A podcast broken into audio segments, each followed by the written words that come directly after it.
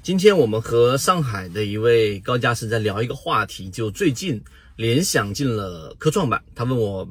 联想为什么、凭什么来科创板里面耍大刀？这其实跟我们交易有一个很深的关系，所以今天我们用三分钟给大家去讲一讲，到底怎么样把一手好牌给打烂，和怎么样把一把烂牌给打好。这个在我们的交易系统当中，其实是有很大的启发性的。首先，我们先回答第一个我们刚刚提出来的问题，就是联想凭什么它可以在整个科创板里面耍大刀？大家知道联想对吧？它是硬件出身，但我们知道微软至少它可以做云计算。但实际上，大家没有意识到，联想有一个非常硬的实力。我们先把结果告诉给大家：联想可以做大数据运算，也就是 HPC 的大数据运算，这个智能，这个云智能上其实是有很大的优势的。也就是说，一百台这个大数据计算的这个大计算 HPC 这一个机器当中，设备当中有三十六台是属于联想的，所以这是联想来来参与整个市场的。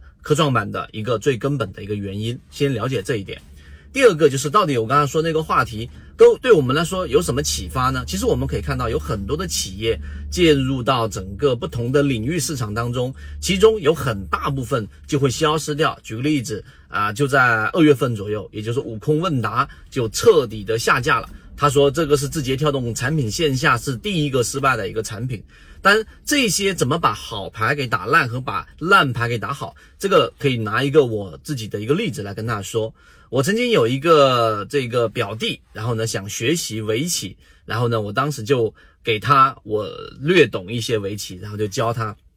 这个围棋的下法。其中我们的下法非常简单，可能和普通教的方法不太一样。什么呢？就是我和他不断的进行下棋，但是呢，下到一大半过程当中之后，我们就对调位置，因为一开始肯定他只懂规则的情况之下是下不赢的。然后我们对调位置之后，然后我们两个的这个局势就发生了明显的转变，就他下我已经下了巨大优势的棋，而我下他已经很大劣势的棋。那这个过程当中，我怎么样跟他去进行博弈，他就可以看到两件事情：第一，就是一步。一手好的牌怎么去给打烂的？他依旧最后结果还是输了。还有一个结果就是另外一种视角，就怎么样把一手坏的牌给他打好。那这个其实呢，并不是在。呃，这个叫欺负不太会下棋的人，而实际上呢，这种进步的方式和这种思维是非常具有启发意义的。好，现在回归到我们的交易模型和我们的圈子当中，所以为什么我近期已经在给所有的高价值在整理，陆陆续续就会发给大家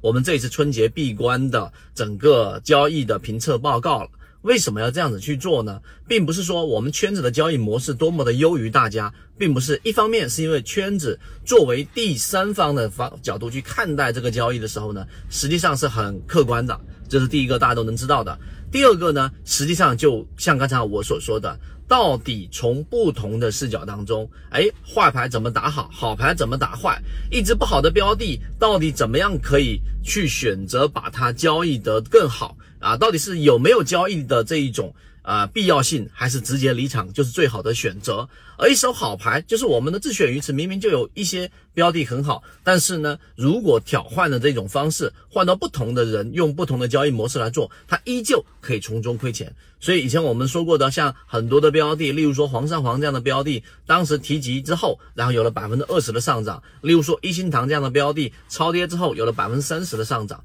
那依旧还是有我们的这个。呃，接触到的圈子里面的人、船员参与进去没有赚钱，这其实就知道，这不仅仅是这个标的本身的问题，而是自己的模型有没有问题。第二个是自己的模型跟这个标的到底有没有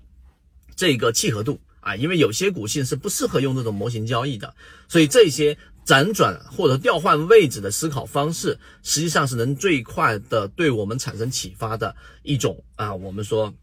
互动模式吧。所以呢，我们今天就用三分钟来给大家简单的讲一讲这个模式，以及为什么联想进入到科创板里面啊，去参与到这样的一个事情，希望对大家来说有所启发。当然，如果你希望有更多这种调换身份的这种方式的时候，圈子以后还会有更多的方式来让大家体验这种感受。如果对这个内容感兴趣的，可以找到管理员老师获取我们后续后续的这些安排，对自己的交易模式建立，我认为是会有很大帮助的。好，今天讲这么多，和你一起终身进化。